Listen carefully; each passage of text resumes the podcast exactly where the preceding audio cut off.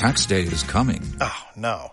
But if you sign up for Robinhood Gold's IRA with a 3% match, you can get up to $195 for the 2023 tax year. Oh, yeah. Sign up at Robinhood.com slash boost by tax day to get the biggest contribution match on the market. Subscription fees apply. Investing involves risk. 3% match requires gold for one year from first match. Must keep IRA for five years. Robinhood Financial LLC member SIPC. Más FPC. Los resultados, las opiniones y el mejor debate del torneo local. Más FPC. Programa infaltable de un proyecto cafetero.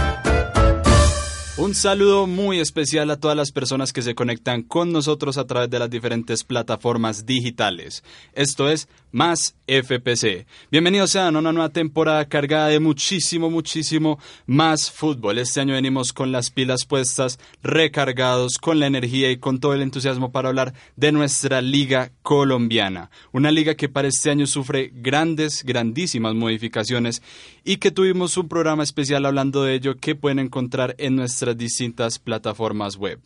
Vamos a hablar de la fecha número uno que se jugó en este fin de semana y que tuvo como protagonistas los equipos grandes de nuestro país. Pero para hablar de eso, aquí tengo a mi lado primeramente a Diego Molina. José, ¿cómo estás? Muy contento de volver en esta nueva temporada, volver a hablar de fútbol, del fútbol colombiano con estos nuevos cambios que nos trae para esta temporada. También tenemos que recordar que los clasificados son solamente cuatro por el hecho de la Copa América que se va a celebrar con Argentina y Colombia siendo sedes y esperemos que los nuevos refuerzos funcionen, que los nuevos equipos empiecen a mostrar lo que nos pueden llegar a mostrar y ver más fútbol en esta, nuestro programa.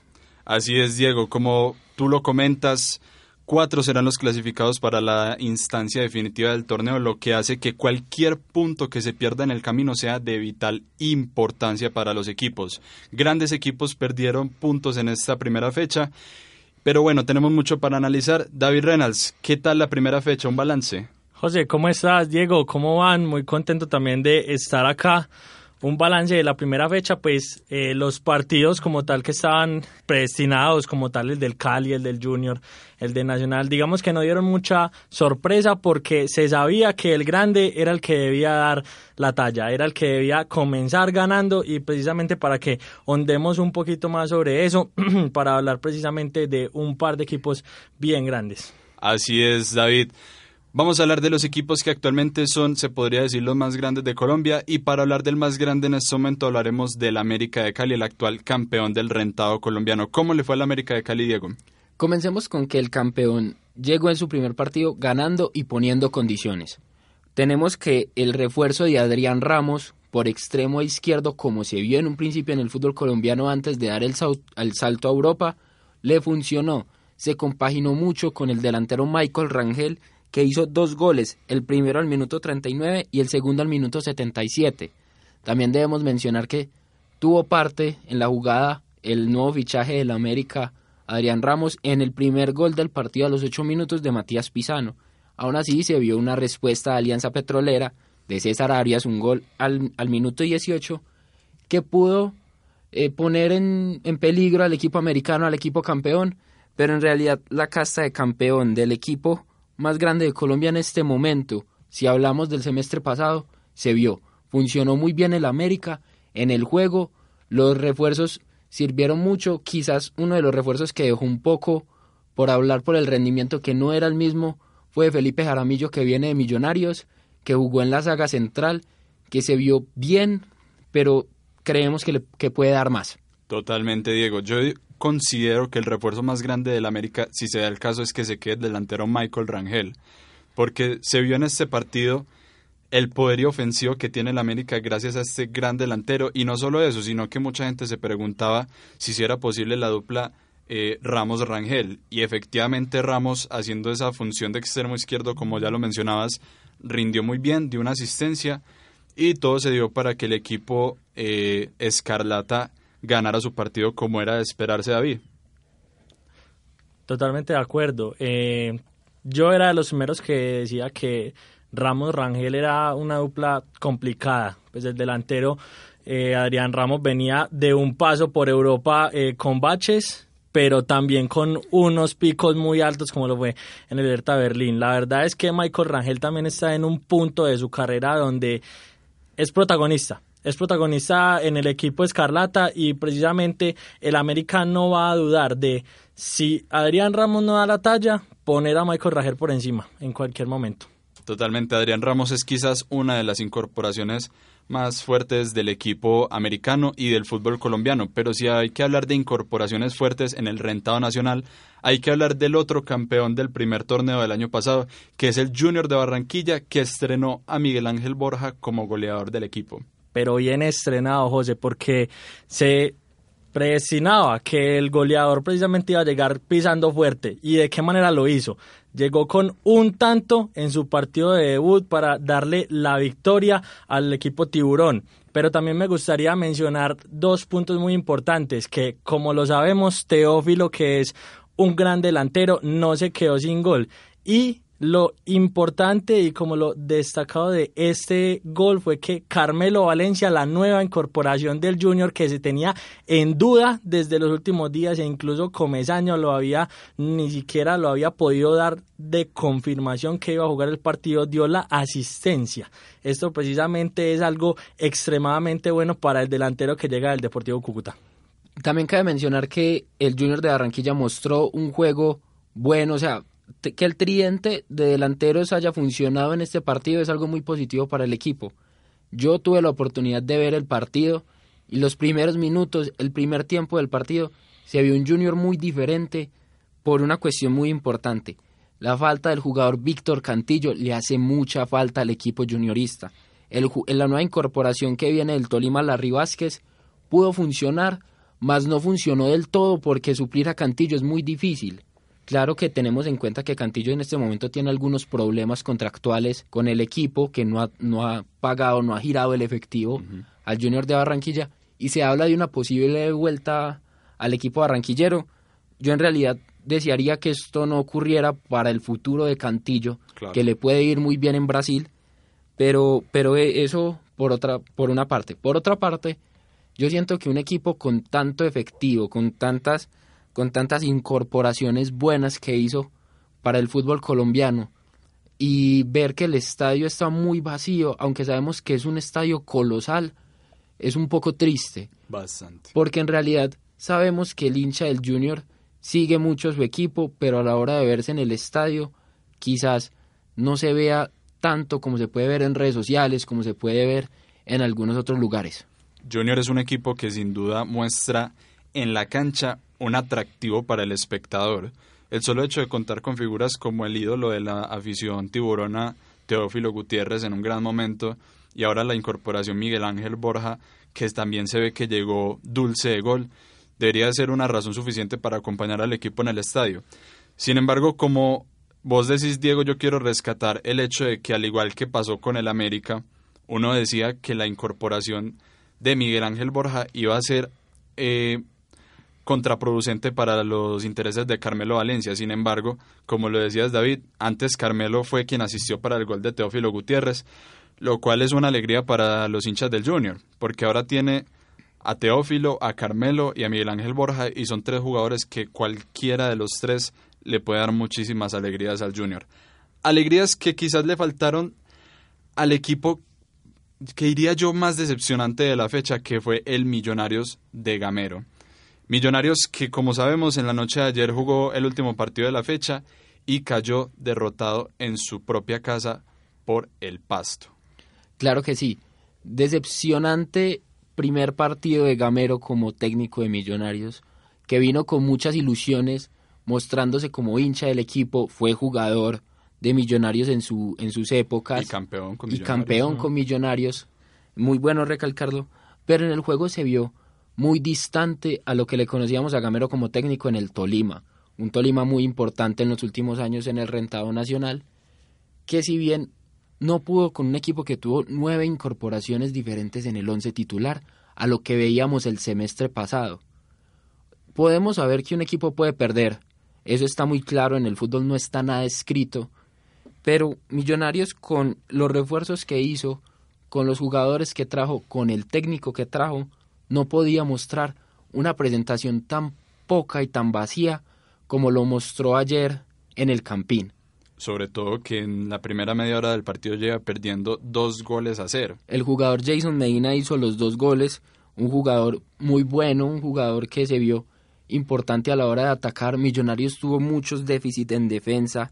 La, la pareja central de Paz y Vargas se, se, vio muy débil a la hora de poder recibir es, este ataque del jugador de Pasto y también el, yo siento que se quedó debiendo un poco en la presentación del partido pasado el arquero figura de Millonarios en temporadas pasadas, Wilker Fariñez. Totalmente, Diego. Los arqueros está, en esta fecha dejaron mucho que desear, sobre todo un arquero que más adelante hablaremos del tema. Y aparte de este partido queda el fundamento de la polémica de la cual hablaremos más tardecito, que es el Video Assistant Referee o más conocido como el VAR en Colombia. Hablamos del Deportivo Cali que no decepcionó en su primera presentación, David.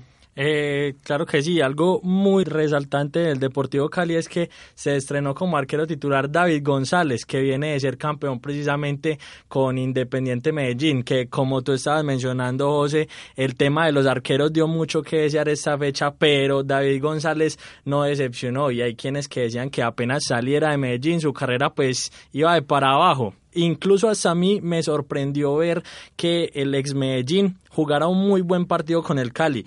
Y como ustedes lo decían, no decepcionó precisamente el conjunto azucarero. Ganó dos goles por cero con un autogol muy tempranero precisamente eh, por parte del equipo de Bucaramanga. Y después un penal que lo iba a ejecutar para vecino para hacer el 2 por 0 y que precisamente el conjunto de Cali fue muy superior en todo el partido. Totalmente. Muy bien para el equipo caleño que después de la salida de Dineno generaba muchas dudas, pero que supo anteponerse a su rival y en condición de visitante que fue el Atlético Bucaramanga. Hablamos de los equipos locales de la ciudad de Medellín y precisamente hablaremos del poderoso de la montaña, quien abrió la primera fecha de nuestro querido fútbol colombiano. El Medellín se enfrentaba al Deportes Tolima en la ciudad de Ibagué. El partido quedaría 2 por 2 con gran participación del otro arquero que les iba a mencionar, Álvaro Montero. Álvaro Montero venía en una parada de más de dos meses por el tema de doping que ya todos conocemos y se vio bastante, bastante comprometido en los dos goles del Deportivo Independiente Medellín. La falta de ritmo para el arquero, que también es proyecto de la selección Colombia, preocupa, porque también debemos pensar que Ospina viene también en un momento regular, Montero es la opción más cercana al arco de Colombia y vemos que todavía no tiene la regularidad y se vio en este partido. Un partido para mí más vistoso de la fecha, no necesariamente por los goles, sino que se vieron jugadores y refuerzos muy buenos. El jugador del Deportes Tolima, este extremo por izquierda, Andrés Estupiñán, jugó un partidazo, fue, eh, salió de la cancha como figura. Y vemos que en el Independiente Medellín, Germán Ezequiel Cano para, para los resultados era muy importante, pero no, no se sentó solamente en él. No vio que, vio que podía hacer más fútbol y podía hacer mejores partidos sin la necesidad de los goles de Cano, que si bien eran muy importantes, también tiene otros, otros actores en el campo que le pueden ayudar. En este caso, como segunda figura del partido, con un gol y una asistencia, tenemos que hablar de Andrés Ricaurte, el 10 de Deportivo Independiente Medellín, muy bueno, uno de los, de los 10 para mí en el rentado nacional más prolijo y más positivo que podemos ver últimamente. El Deportivo Independiente Medellín, si bien en ataque está bien, sobre todo con la incorporación de Juan Fernando Caicedo, que siento que le aporta mucho al equipo al estilo de, de Benzema. No estoy comparando a Caicedo con Benzema, sino que me refiero que es un delantero tipo pivote que no es de definición, sino que se presta para la generación de juego. Sin embargo, dime, dime, David. Claro, eh, José, algo que yo quería resaltar bastante era el juego del Deportes Tolima. Como sabemos, pues Gamero en su paso a Millonarios y con ese equipo, prácticamente esa tromba que tiene en el, en el plantel, es muy, muy importante resaltar lo de Gamero que no logró pues eh, ganar con el Millonarios. Sin embargo, se vio que se dejó un ADN correcto en el equipo de Tolima, un equipo que precisamente a pesar de ya no tener su técnico campeón, tiene todo lo necesario para hacerle fuerte y para hacerle presente a un equipo que venía de ser campeón como Medellín y que es muy importante lo que tú decías también. Andrés Ricaurte precisamente tiene que tomar ahora sí la batuta del equipo porque Germán ya no los va a poder ayudar más. Y pues tú hablas de Juan Fernando Caicedo, no voy a decir nada pues sobre nuestro querido delantero de Independiente Medellín, pero Ricaurte precisamente es el que tiene que suplir esa demanda de gol, a mi parecer, en, o al menos la, el montón de asistencias que debería poner para que Independiente Medellín cumpla con su demanda de gol. Algo que parece ser reiterativo en el Medellín es que quizás en materia ofensiva no suele dejar muchas dudas y así considero yo que ganaron la Copa Colombia el semestre pasado, pero en defensa le sigue faltando tanto, porque es que los dos goles del Tolima fueron exactamente igual. Un centro que el delantero aprovechó por medio de los dos centrales por debajo y otro centro que el delantero aprovechó en medio de los dos centrales, esta vez por arriba. Claro que sí. Es que vemos que Medellín, uno hablando en el argot futbolero, Medellín se defiende atacando, Medellín se defiende con goles. Siempre, siempre, si, le hacían por algún caso un gol, él te hacía dos. Siempre, siempre pasaba esta fórmula. ¿Qué pasa? Que ahora esto debe cambiar porque la fórmula de los goles en su gran mayoría era Germán Ezequiel Cano y ahora vemos que, que Rica Horta el que debe empezar a tomar la batuta. Yo en eso no estoy tan de acuerdo porque si centramos eh, la importancia de un gran equipo como es el Deportivo Independiente Medellín a un solo jugador, estamos condenándolo.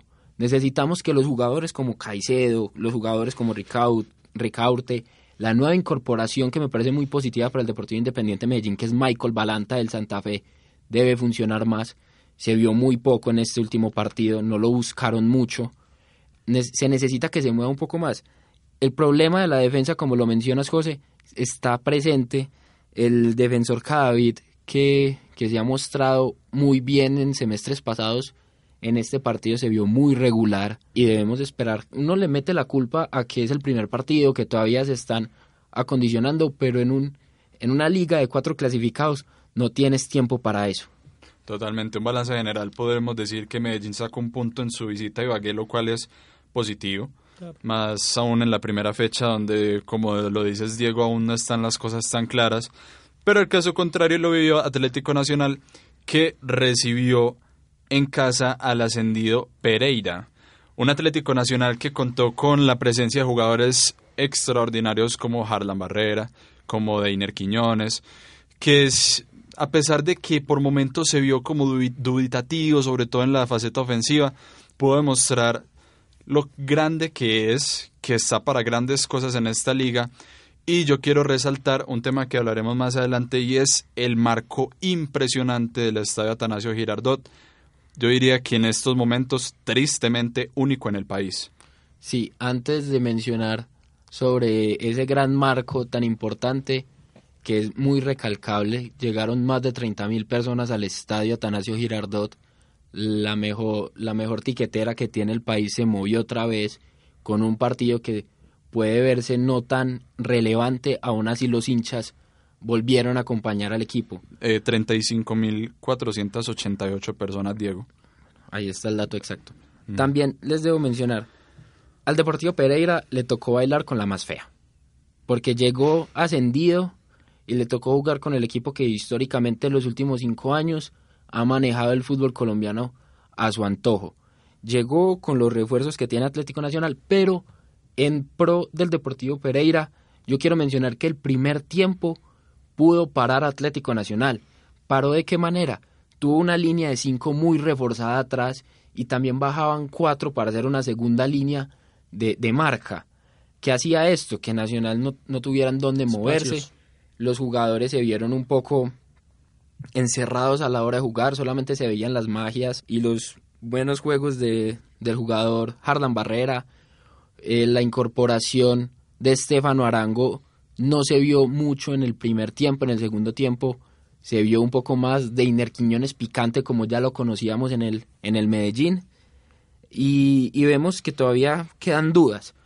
En lo positivo para Nacional, el orden que tuvo un jugador que fue muy criticado el semestre pasado, que fue Baldomero Perlaza, se quedó mucho atrás para darle buena recuperación y la salida ya la tenía con la cantidad de jugadores Y un jugador muy, muy debatido, que tuvo un buen primer tiempo y un segundo tiempo muy regular, es Gustavo Torres.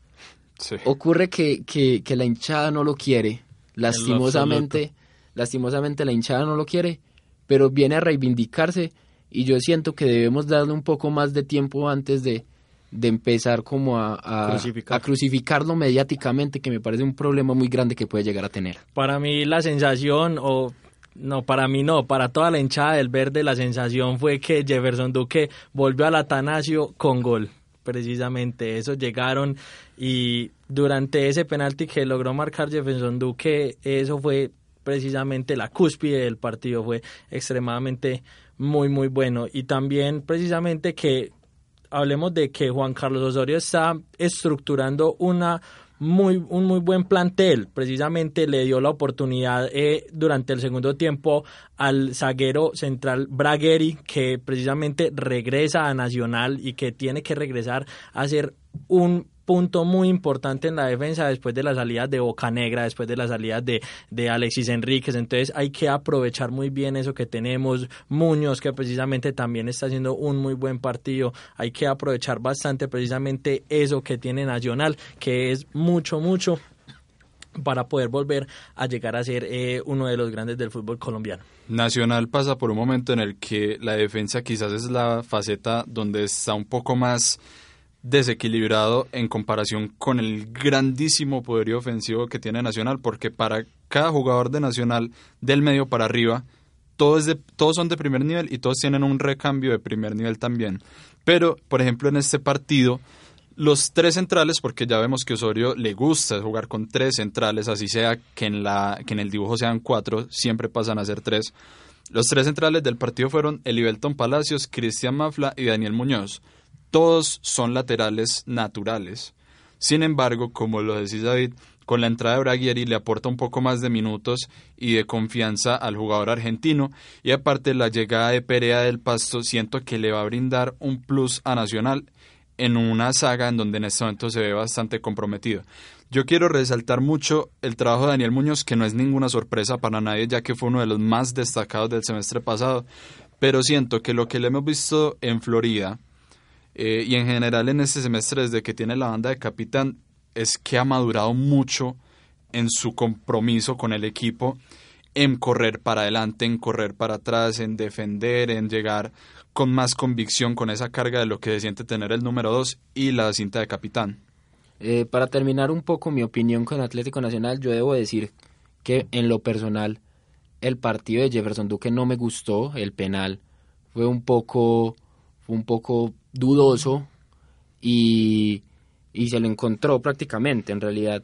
Para mí no fue penal. Para mí tampoco. Entonces yo siento que el partido de Duque estuvo muy, muy nublado a partir de eso.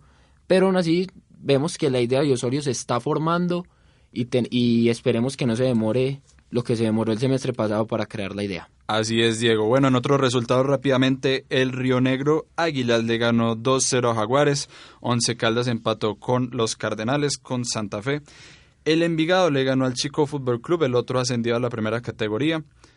Y Patriotas empató 1 a 1 con el Cúcuta Deportivo. Un balance general de la fecha, podemos ver que los equipos grandes están haciendo su tarea, a pesar de que el único bache se podría decir que fue Millonarios. Pero se podría decir que creo que estamos todos de acuerdo, Nacional, Junior y América se ven como, diría yo, los tres grandes candidatos a pelear la liga este semestre. Podría unir al Cali también. Exacto. Exactamente. No hay mucha sorpresa por esta primera fecha. Un comentario así final rápidamente. El VAR en esta primera fecha, un desastre. ¿Cómo Y es- asco. Un asco. ¿Cómo es posible que haya en unos estadios sí y en otros estadios no? Y en los que hay es pésimo. El VAR en Bogotá, en el partido de Millonarios, fue bochornoso. O sea, yo espero que ese partido no lo vean en ningún otro país, que se queme la repetición de ese partido, que no lo vea nadie. 10 minutos de reposición por el bar. 10 O sea, minutos, el periodista Diego Rueda dice que se cayó el sistema.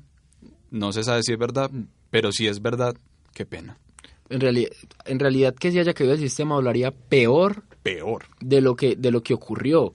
O sea, si a mí me dicen que es por tomar una decisión en pro del partido y en pro de lo que se está viendo, uno lo pasa un poco porque aún así se demoraron 10 minutos, pero pero podemos hablar de que esto que ocurrió con el VAR hace mucho de la idiosincrasia y del folclore colombiano.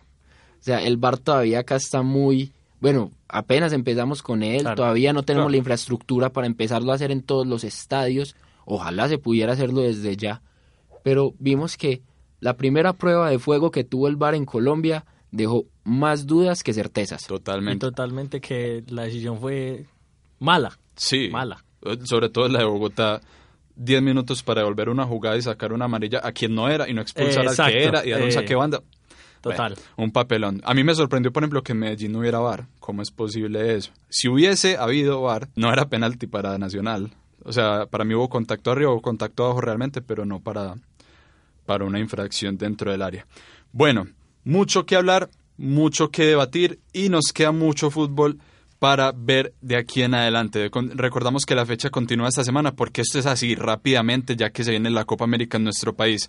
Nuevo está bueno. Muy, muy bueno. Hay mucho más fútbol para ver por delante. Muchísimas gracias por estar ustedes dos. Diego, ¿algún comentario final?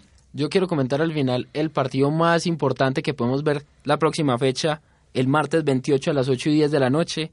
Se enfrentan los dos equipos que también se ven importantes hacia, hacia, hacia caras de la final y el Cali recibe al Junior. Partidazo. Un partidazo. Ojalá alguna persona sea capaz de verlo. No sabemos pues cómo está la situación. Pero bueno, muchísimas gracias Diego por estar aquí con nosotros, con todo este equipo maravilloso que hacemos parte de Más FPC. David Reynolds, muchísimas gracias también por estar aquí acompañándonos. Un saludo final. No, esperemos que nos podamos encontrar más adelante para seguir hablando de más FPC, más fútbol colombiano. Listo, queda mucho fútbol por debatir, así como lo dijiste, José, y estamos ansiosos precisamente de llevarles toda la información del fútbol colombiano. Claro que sí, saben que pueden seguirnos en todas nuestras redes sociales, pueden escucharnos en las diferentes plataformas de streaming, que todo esto es totalmente gratis, con el corazón para ustedes. Mi nombre es José González, así que nos vemos en una próxima edición de Más FPC. Más FPC. Los resultados, las opiniones y el mejor debate del torneo local. Más FPC. Programa infaltable de un proyecto cafetero.